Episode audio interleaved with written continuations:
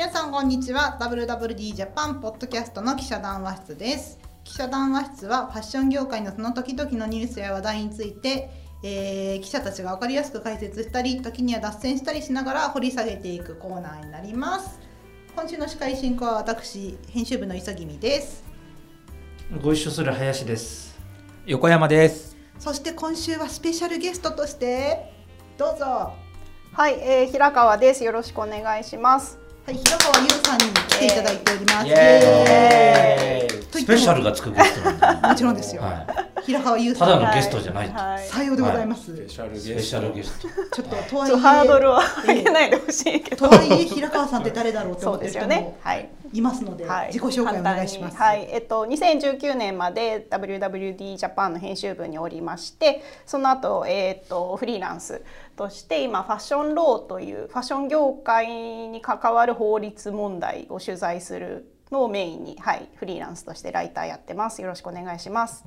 本業があれそれも言う、あえっと法律事務所にもつあの広報としてはい勤めております。某ね某法法律律事務事務所に。はい。目の、えー はい、はい。今日はまあライターとしてねはい参加します。そうなんです。はいね、だからその弁護士事務所に席を、うんうんまあ席もありながらも、うんそのファッションのそうそう。ロー、ファッションローっていうんですか？ローねファッションロー、ええせなん精通してるかねき記事をね、ええ書いていただいて、うん、そう。はい。で今回来ていただいたのはまさに平川さんが先日お書きになった記事がねありまして、はいそれについてお話がしたいなと思ったんです。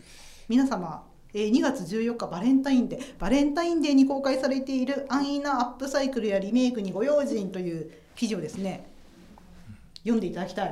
まあねこの記事もぜひあれなんですけど最近ね、なんかこう法律関係のトラブル多いじゃないです多いじゃか本当これタイムリーだったと思うんですけどそのすぐ後いつでしたっけ？あのねダイソーがなんとフェンディの記事を売るという そうそうそう。そうですね。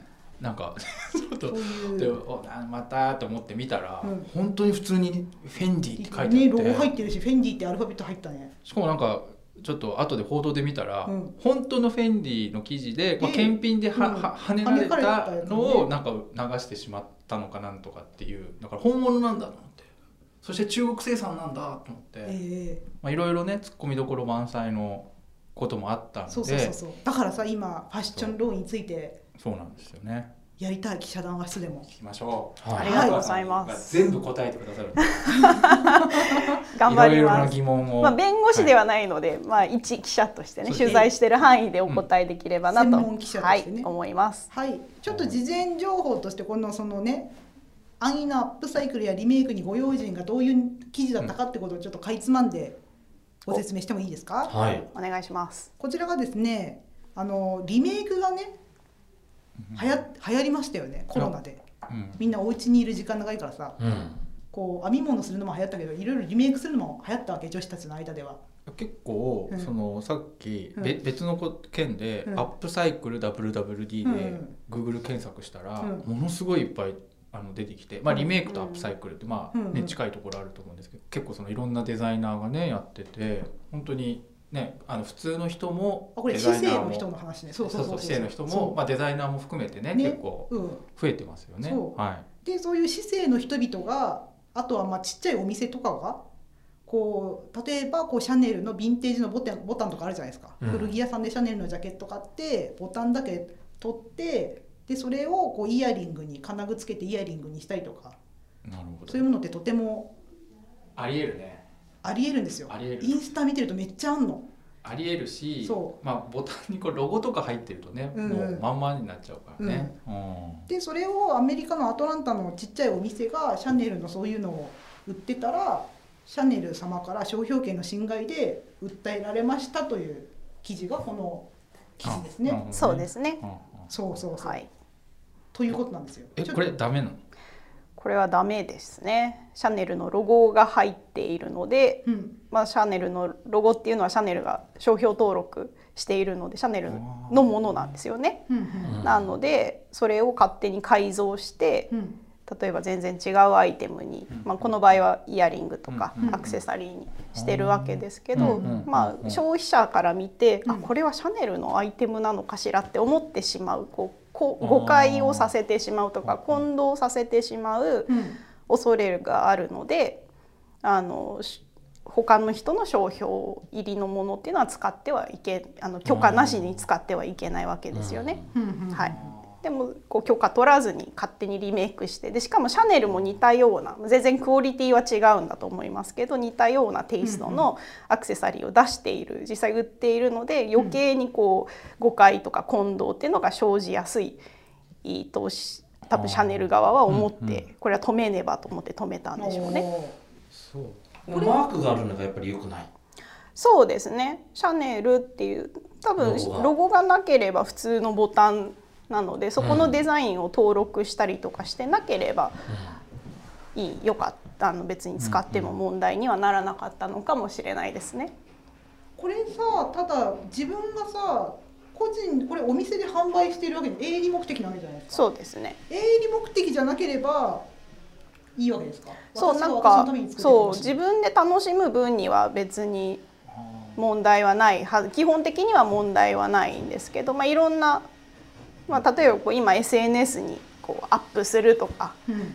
あのそういうことが起きますので、まあ、うんそうするとちょっと昔よりはなんか気にしなきゃいけないポイントが多分いろいろあるんだと思いますね。それそれをこうなんかこう顧客誘引力として使ってしまうとかすると実際売ってない売けど。ってないけど、まあ、そうそれってシャネルのブランド力を、まあ、シャネルの場合だとしたらシャネルのブランド力を使って何かしようとしてる、はいはい先生質問。はいどうぞ横山君。あの あの時々インスタグラマーとかがはい。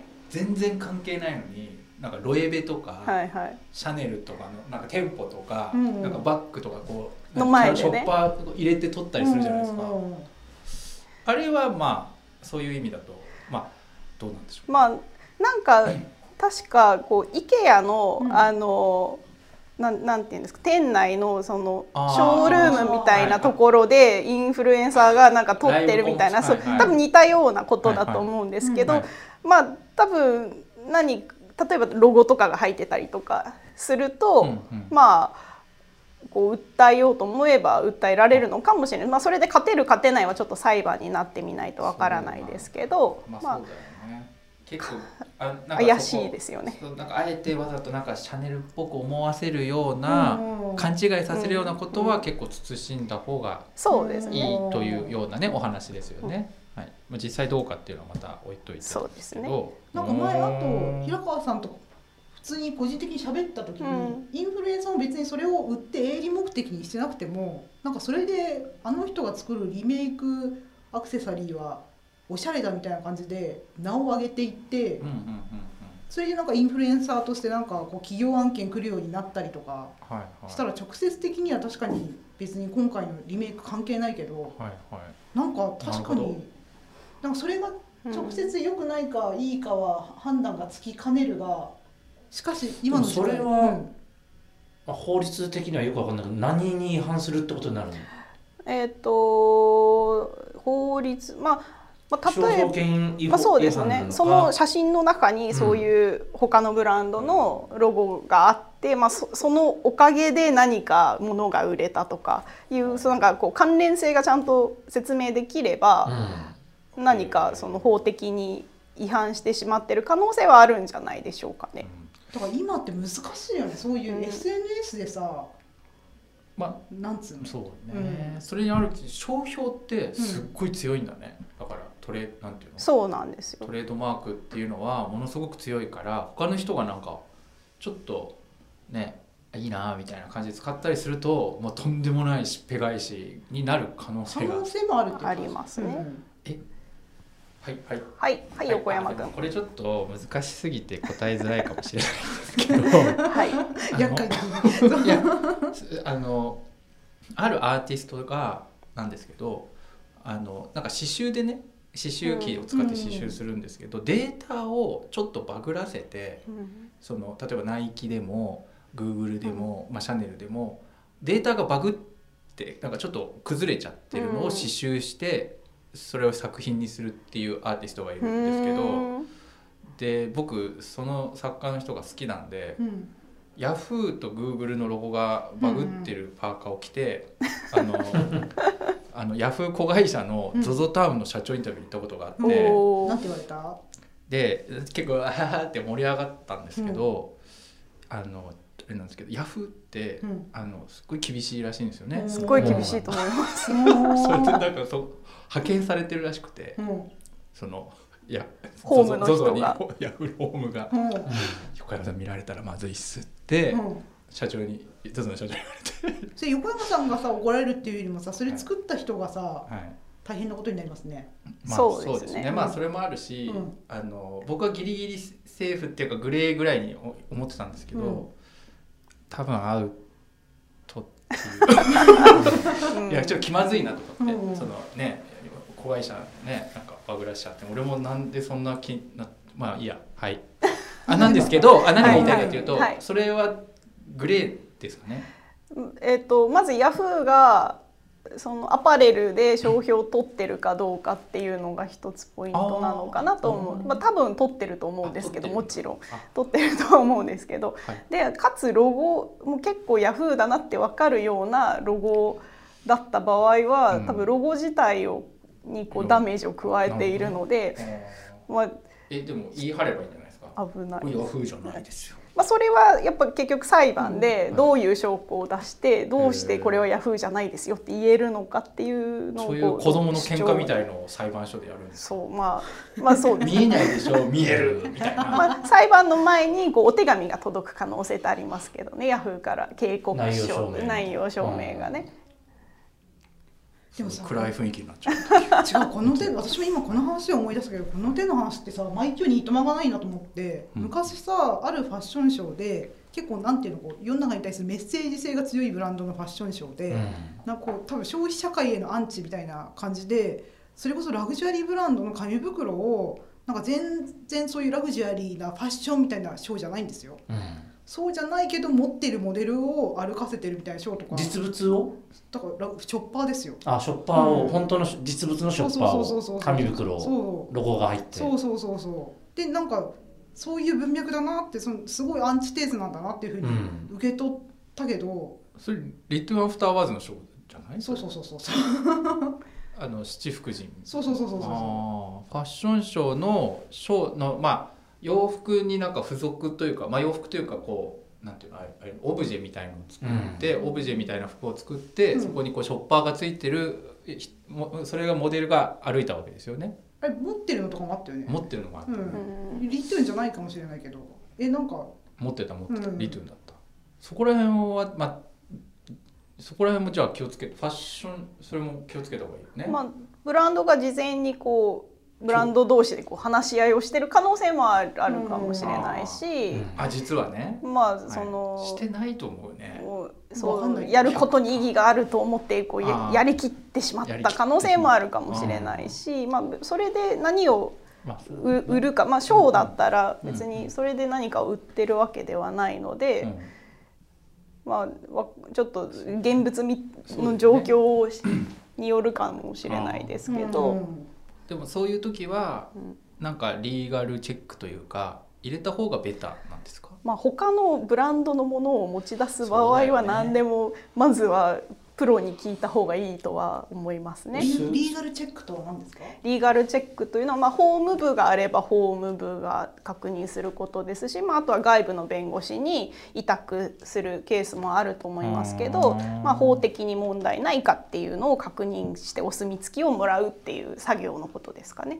なるほど、はい、ものすごく古典的な話でもうおそらく、えー判例というか結果出てる話だと思うんですけども、ね、そのデザイナーとか例えばアーティスト画家アンディ・ウォーホルがキャンベルのスープを描きましたと、でポップアートにしてはい。世界中で誰もが見てもアンディ・ウォーホルの代表作だっていうのが分かると。それでまあ、えーすごい金額がついてるわけですよ。それ商品として。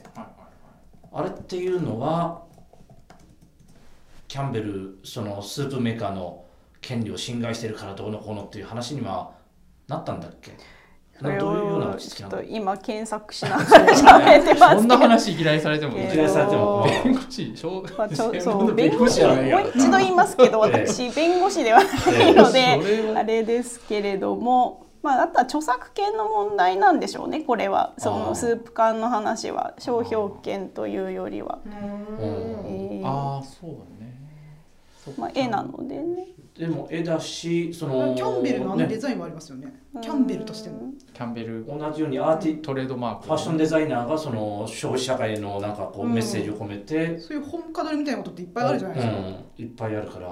ああの遡っていけばそういうことなのか。同じうん流れの中にあるのかなというふうに、それよりもねうん。それよりも？えそれよりもね。そんなそういうこうちょっと難しい、うん。そちょっとそれ 平川さんに聞くことじゃないよね。うん調べない。調べないといけないから、なんかいや個人的にそれと似たような話なのかなと思ったのが、あのこれも平川さんの記事なんですけどうんうん。あのナイキがあのベイプを提訴するというね、あスニーカーあのスニーカーなんですよ。これ2023年ナイキが、えー、とうん。ベイプを提訴エアフォースワンなどの商標権侵害を主張っていうんですけどでこれえーっとなんていうんですかねこれ僕本、まあ、読んだことあって結構有有名な話でうんうん。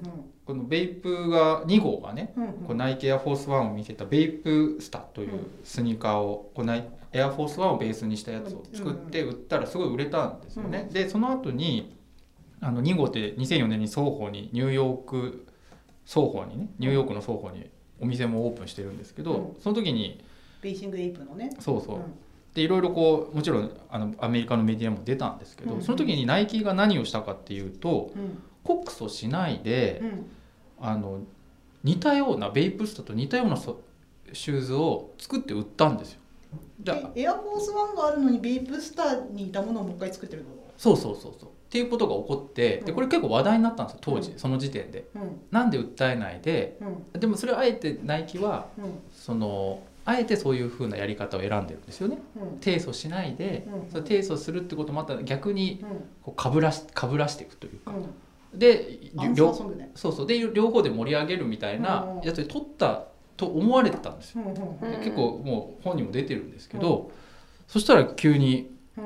2023年になって訴えて。20年経った今。20年経ってからみたいなことも起こるんだなと。まあ、ただ理由に記事にもあるんですけど、うん。まあいろいろやめてくれという求めたけどベイプが拒否したからという話なんですけどうんさ20年も経ってさうん。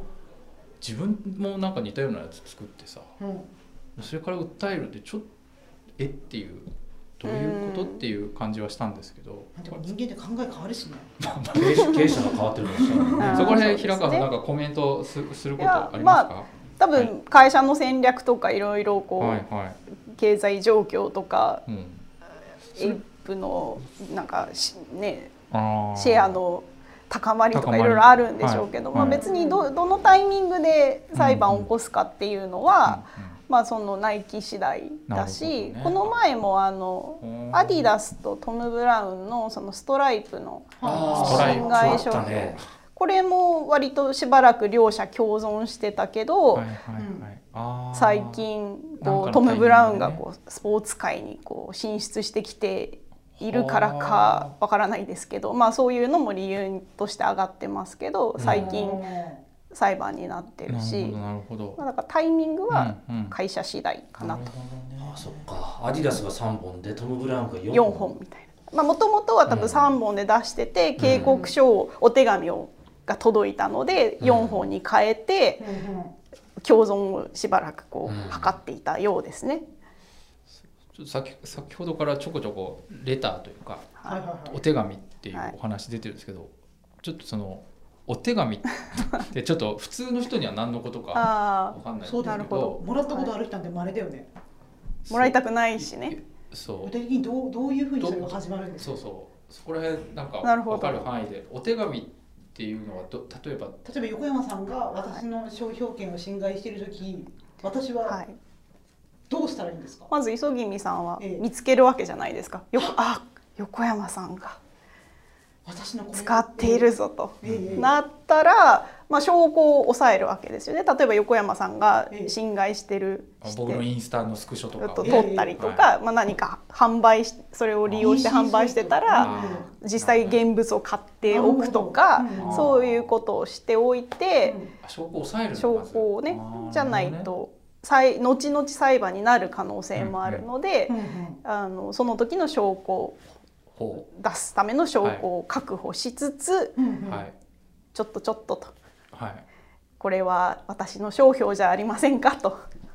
手紙お手紙をです。いきなりこう裁判所から何か訴状が届くは、まあ、なんかそういうケースもあるとは思いますけど一般的に弁護士に相談したらまずはじゃああの警告書というほか、それをそれなんていうの？弁護士業界ではあ警告書警告警告書。書まあご連絡とか、まあ、そのテタイトルはその時のやっぱあこう、はいはい。その磯君さんがどれだけ圧をかけたいかとか怒ってるかによって それも戦略なのでうん。最初こう優しく解決するならそれはそれでいいわっていう戦略もあればそれでいいよみたいな。そその時は、はい。例えば何？そんなに警告？みたいな感じじゃなくてもうちょっとなんか優しい感じの。そうですね。あの文体とかもこうディマンディングではなくてあの本当にお手紙みたいな。そうそうですね。そういうところから入る可能性もありますよね。えそれはさこの電子メール時代でも手紙で送んないといけない内容証明あ内容証明にしない場合もあります。それもやっぱり内容証明だとこう圧が強いから最初は内容証明つけない普通のご連絡にファックスファックスが生きてる時代なので。あまあファックスじゃないか。さ、あのあでもメールの最初はまあそうですね。メールそれでホーム部がちゃんと機能してるようなうんうん。会社であればまあその法務部の人が別に弁護士だからやるやれるっていうことではないので法務部の人でも普人。通にお手ご連絡なので。内容証明もちゃんとこう形式にのっとっていれば別に誰でも出せるものなのでうんただやっぱりプロに見てもらった方がうんテクニカルにはねちゃんとして。なんか変に脅迫にね受け取られてしまあそうったら困りますもんね。そうそうそう。あーまあでもそういうレターとか今お手紙っていうのは、まあそういうまずいきなり訴訟っていうのはまあパそういうパターンもあるとは思うんですけど、まずはこうやんわり平和に警告書解決まずはまずお互いそれがいいですもんね。そうですね。変なこうね。で結構送ってんだ。送あのちゃんとしてるブランドさんはちゃんと送って、確かますよね。なんかひうちでやったセミナーかそうじゃなかったセミナーで、そのなんかそういうセミナー知知財セセミナーみたいな、うんファッションローセミナーみたいので、うん。いやブランド側ってどのくらいそういうなんかこれ送るっていう話になって、うんどのくらい送るんですかって言ったらもうバンバン送ってるみたいな、うんえそんなにみたいな。バンバンってどの程度の毎日のようにいやそういうことじゃなくて送ってると。どの程度の信頼というかさ、うん。うんいや結構何がどうなったらこう我々がこれだったら普通そんなに問題になるかなっていうようなことでも起こるってことなの？なんか、まあうん。あくまでその時のうん。その弁護士さんが言ってたっていう前提なんですけど、うん。あの割合ちょっとでもそのレター自体は、うん。多分あのこれ平川さんに言ってもらった方がいいと思いますあのそんなにこう形式ばったものではないし、そのえあの内容証明つけたりつけなかったりというパターンもあるので、そのなんていうのちょっとでもうん。うんなんかその裁判に持ち込まれた時にどうかみたいな話は置いといて、うん。なんかちょっとでもってあったらもうとりあえず送るぐらいの感じのことはその時はの弁護士さんは言ってましたね。その会社はそういう方針だったんですね。うん。あそうそういうそうね。うんそうかもしれない。一般的に海外の高級ブランドがかなり厳しいと。うーん。厳しそうなイメージありますよね。まあそうですね、まあ、ちゃんとその法務部とかそういう体制がちゃんとしっかりしてるってから、うんうんあのきちんと送られてくるっていうのはあるかもしれないですけどでも日本のブランドでもしっかりしている弁護士さんいるブランドとかありますもんね。ところはありますよね。ブランドもそうだしその企業としてちゃんとやってらっしゃるところもあるかなと思いあます。別にその法律がどうこうとかっていうよりもブランドを守るっていう意味でその商標の運用をなんかある場合はこちらブランド側からきちんと自分で言うっていうことなんですかね。多分守るために攻めるという。ねそうですね。そのロゴとか、えーまあ、ブランド名とか、えー登録してるような商標登録してるような柄とかそういうのだったらまだわかるんだけれどもそれとは別に商品が似てるっていうデザインが似てるとかうん、デザインあそあるファストファッションが出した商品が有名ブランドの何年コレクションのあれだみたいなことっていうのも最近よく聞くじゃないですか。そうですね。あれは何に違反してるってことになるんですか？いやそもそもそれって多分 SNS がすごくこう発達してきてみんながこういろんなソースを見れるようになってうん。あこれが似てるあれが似てるっていう風に引っ張ってくるんですけどそれって必ずしも侵害してないパターンもあってうん。もともとオーソドックスな体だったかもしれとない。かあの。まあその人は似てるって思ったかもしれないけどじゃあ実際こう裁判で争ってみましょうってなったら、まあ、そこまで似てるって認めてもらえないケースもあって。ななのでこう侵害してないつもりでやっててもそうやって周りで言われてしまって炎上してしまうっていう問題が最近すごく増えてきているっていうのが一つと逆にそうやってこうあれとこれが似てるって言って実際はあの政府だった場合はその言った人がこう名誉毀損とかなんかあー。損害賠償を請求されブランドを毀損したっていうことで訴えられてしまうリスクっていうのもあるので。あのまあ、そういうところもきちんと発信する人も考えて発信しないといけない時代になってきたのかなというふうに思います。普通の人も結構 ちゃんと考えないといけない。そうなんですよね。安易にさこれ似てるとかなんていうの？ダイエットプラダになった気分でさ。そうそうそうそう、うん。そうね。そうだこれその冒頭の話にもなっちゃうけど、うん。まあ冒頭の話もまあこれはヴィンテージショップの話だけど、C2C とかでアマチュアな人がまあねやるちょっと作って売っちゃうっていうことも、まあ、十分あるなっていう実感もあるし SNS とか Twitter とかインスタでなんか似てるとか言ってコラージュしてそれ投稿するみたいなこともまあやる可能性あるじゃないですか。っていうか SNS 見てるとさこれ多分絶対これが悪いことだって思ってすらいないんだろうなっていう人いるよね。あの並べてバーンって出しちゃうことを。ああごめんごめんリリメイクしたものを売ってる。あまあうんリメイクして売ることをね、それでも悪いって俺も思ってなかったよ。じゃあちゃんとね、権利処理をしてやってる人もいる一方でそれを見て誰でもできるって思ってしまう人たちが何も処理を権利処理をせずにやってしまって問題になるっていうことなんでしょうね。あとやっぱさ無知って罪だなと思って。厳しい。厳しいこと言うね。違うこれは私厳しいね。自戒を込めてなんですよこのこの時代ってそれそれこそさ、メディアもすごく責任があると思うの。なぜなんかそういうさ権利侵害してる商品のさ広告載せちゃったりしたらさ大変なことになるじゃん。うん？うんそうですね。例えばバオバオにすごく似てるああそういうことね。バッグのええ。広告をうん。あうちが表にとかに載せるとかさ。うん。それいいんじゃないの？まあ、加担して、まあ、うん。それが本当に侵害権品であればね。うん。うん。それは別に俺たちの責任じゃないんじゃない？えでもなんかそれ信用それはなんか生きてるだけで罪みたいな。人間の現在みたいなそんなそんな話は誰息もしないしてる罪みたいなさ。いやでもなんかね私ねちょっとこれは本当に自分の恥ずかしい過去を晒す話なんですけど本当に駆け出し1年目ぐらいの頃にち前の媒体にいた頃にあれだったの高級ブランドのすごくわかるモノグラムの柄のうん。あのなんていうのバッグだったものをスニーカーにリメイクしてるブランドを取材したことがあるの。あリメリメイクしてそうねそうそうそう、んんでその相手先の人全然こくうん。なんかあっちがアピールしてなかったものを私が取材したわけじゃなくって、うん。すごい「え書いて書いて」みたいな感じだったから、うん。彼も多分うん。それがいけないんだと思ってないし、うん。うん。無知だった1年目の私もいかんとは思ってなくって、うんうんで一番ダメだなと思うのはそそれをデスクが通してるってことだと思うんだけど普通に乗ったの記事その載せてそうしたらさ、うん。やっぱなんていうのそれ読んだ元のブランドの方からもちろん入るじゃん、うん。どういうことですかみたいな、うん。でもちろんお商売はできなくなるじゃん。っていうね。ああ無知。私も無知だね。私も無知。その作ってた人も無知。うん。まあでもさ、逆に言えばさその程度で済んでよかったんじゃない？そのブランドの人あのそのリメイクした人にとってあはその時点で済んでよかったってこと。そう。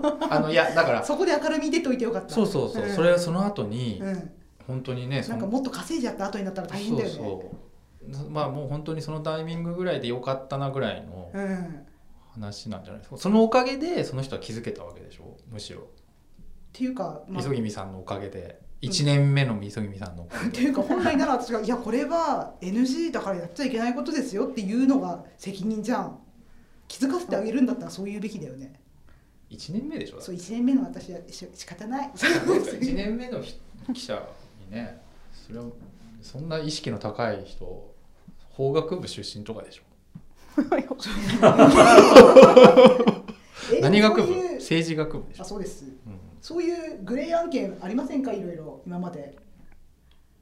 俺はないの別にちょっと何か。俺はいつも断じてきてムカつくわ。ね。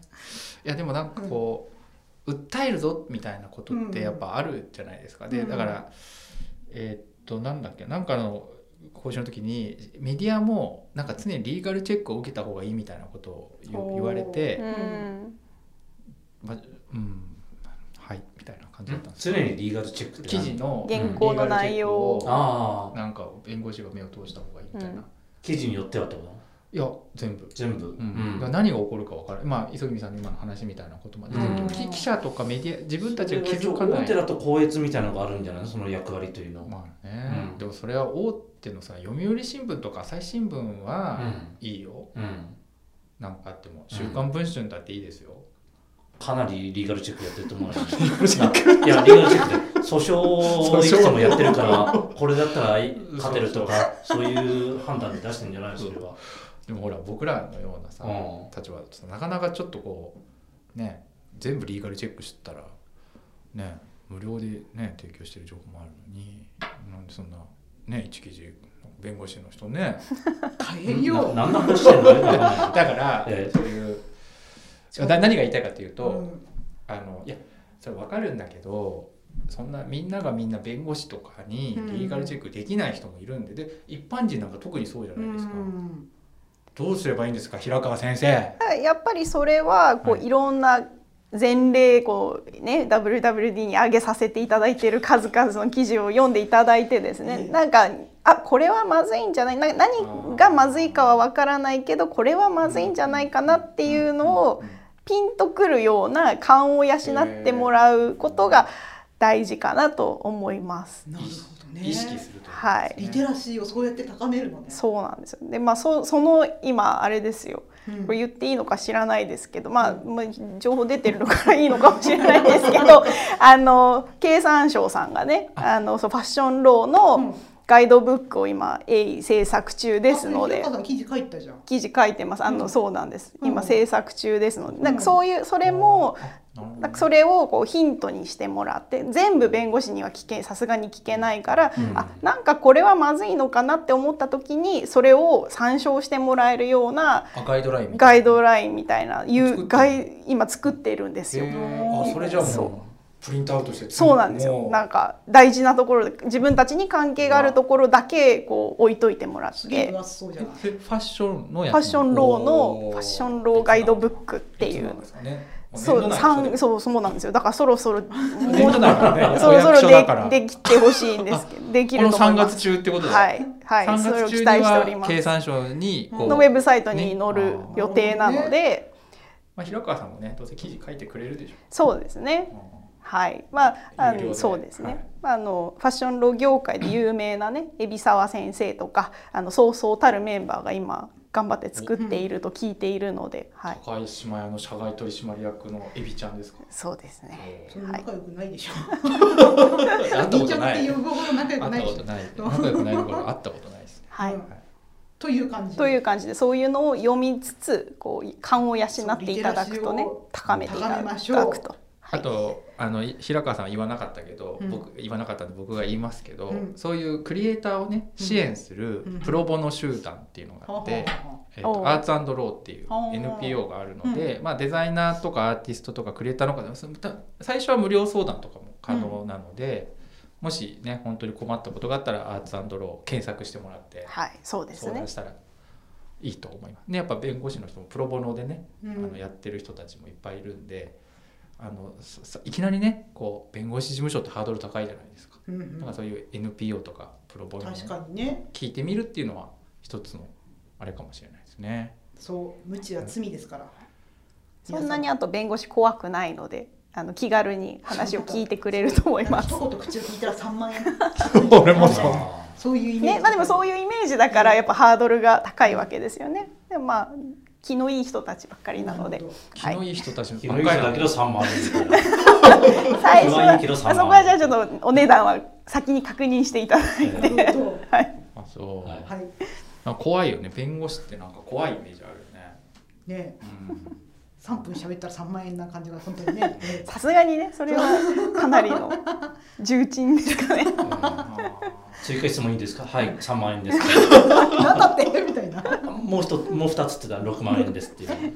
未だかつてそんなに高い弁護士に会ったことはないから、うん。多分大そそれよりはええ3分3万円はないかな大丈夫です。え。はい、はい、はい。じゃあみんなリテラシーを高めていこうぜ業界として。えいえいおおおちょっとやってください。ちゃんと終わりの空気読んだのに私。終わりの終わりの合図、はい。じゃあこれでね一もう一回やり直す。はい。じゃあみんな業界のファッションローリテラシーを高めていこう。えいえいファッションロー。ローはい。お後がよろしいようで今週はここら辺でお開きとします。平川さんどうもありがとうございました。ありがとうございました。ありがとうございます。